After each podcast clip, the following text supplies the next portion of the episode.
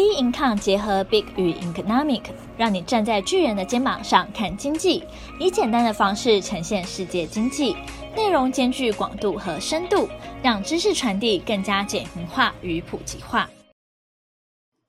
各位听众好，欢迎收听本周全球经济笔记。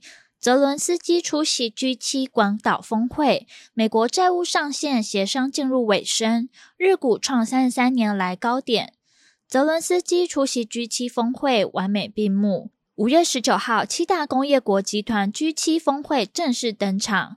其中最引人注目的，乌克兰总统泽伦斯基受邀出席 G7 领袖峰会。五月二十，搭乘法国政府专机抵达日本广岛机场，并与多国领袖会面。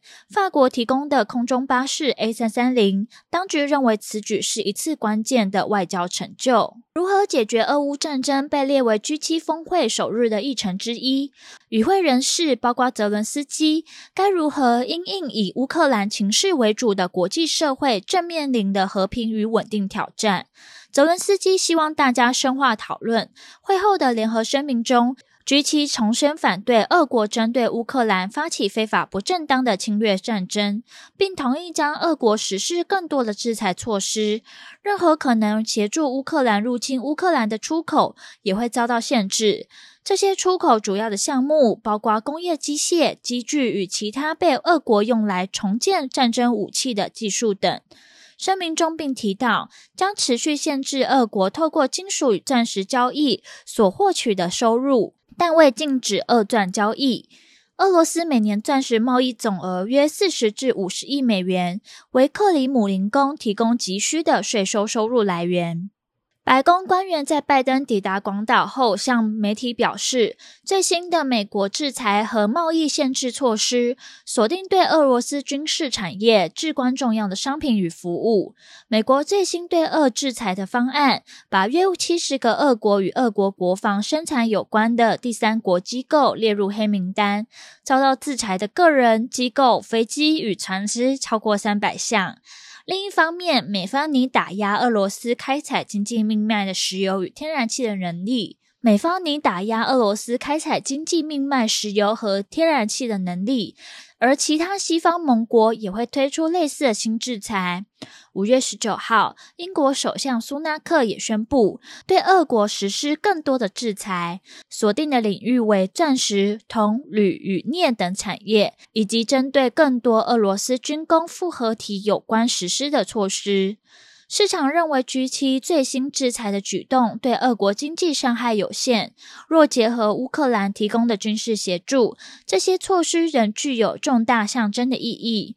美国国防部于五月二十一号宣布，在对乌克兰提供价值三点七五亿美元的新军事援助计划，旨在帮助乌克兰军队反击俄罗斯无端发动的侵略战争。美国总统拜登在日本广岛举行的 G7 峰会上会见俄罗斯总统泽伦斯基后，宣布了该项新的军事援助计划。日本主办的广岛 G7 峰会闭幕后，最新的民调显示，首相岸田文雄内阁支持率升至四十五 percent，较上个月成长九个百分点，而不支持率则较上个月的五十六 percent 减少十个百分点。各国领袖在峰会期间参访广岛市和平纪念公园，高达八十五 percent 的受访者对此给予正面评价，只有九趴的受访者无法给予正面评价。面对主办 G7 峰会获得成果的有利环境，有看法认为岸田或许会考虑在此时机点解散众议院进行改选。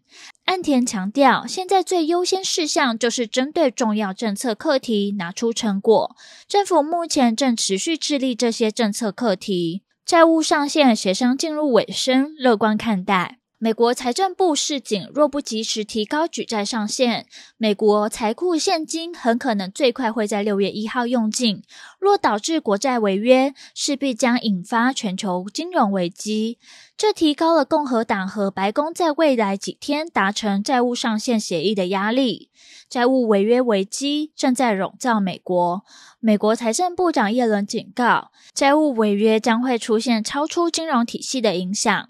美国副总统贺锦丽和白宫首席经济政策顾问布兰纳德同步示警，美债违约将使美国经济陷入衰退。贺锦丽称：“我们立场明确而简单，即国会必须采取行动防止违约。美债违约或接近违约，都有可能会造成借贷利率上升，从而引发股市低迷和退休金缩水，并有可能使经济陷入衰退。”拜登政府的目标是促进一项合理的两党预算协议。据悉，拜登谈判团队获得指示。不同意共和党提出任何取消债务上限的提议，因为这将促使社会保障和医疗福利的暂缓，或使这些人陷入贫困。他们将不会在拜登的气候政策、降低药品价格和中产阶级福利政策方面妥协。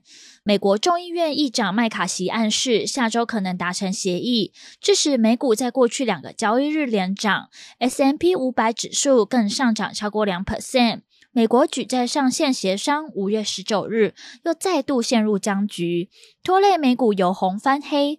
道琼工业指数下跌一百零九点二八点，收在三万三千四百二十六点六三点 S M P 五百指数下跌六点零七点，收在四千一百九十一点九八点；纳斯达克指数下跌三十点九四点，收在一万两千六百五十七点九零点。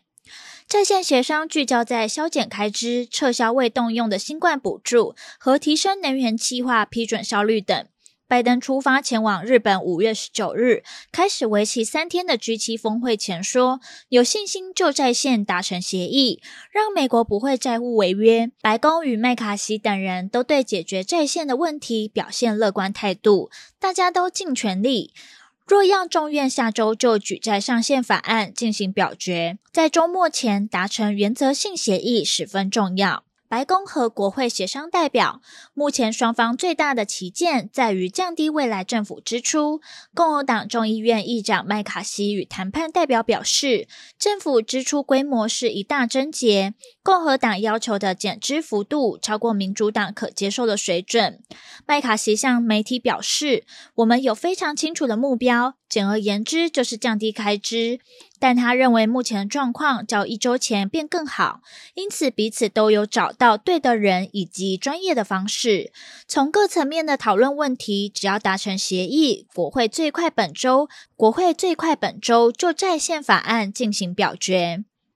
日股创三三年来高点，五月份日本股市近来气势如虹，日经二二五指数继五月十七号突破三万点的心理关卡后，五月十九号续涨零点七七 percent 至三万零八百零八点，连续七日收红，也创了一九九零年八月泡沫时代以来的高点。日股近来的气势如虹，展现三十三年高点的牛市行情。在东京证券交易所的三十三类股中，精密机械股领涨一点四三 percent，其次是服务业股一点三五 percent，和机械股涨一点零八 percent。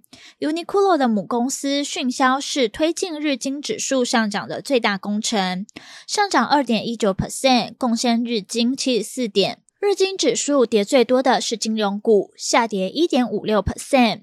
日股强劲的原因包括日银维持宽松政策，使日元走贬；日本经济在疫后观光业和国内需求复苏也功不可没。同时，也有非常强劲的企业财报季。日本长期基本面已开始改变，近期出现事业重整这类的企业改革，也为股市带来助力。由于当前日股的价值就未被高估，还有进一步的上涨空间。另外，股神巴菲特的信心加持，东京证交所推动的企业治理改革，也有助于吸引外资流入。三井住友资产管理公司表示：“我们看见外资返回日本，这是自二零一三年安倍经济学启动以来从未见过的买气。”而后续的市场走势仍需持续关注将公布的重要经济数据。本周全球经济笔记，我们下周见。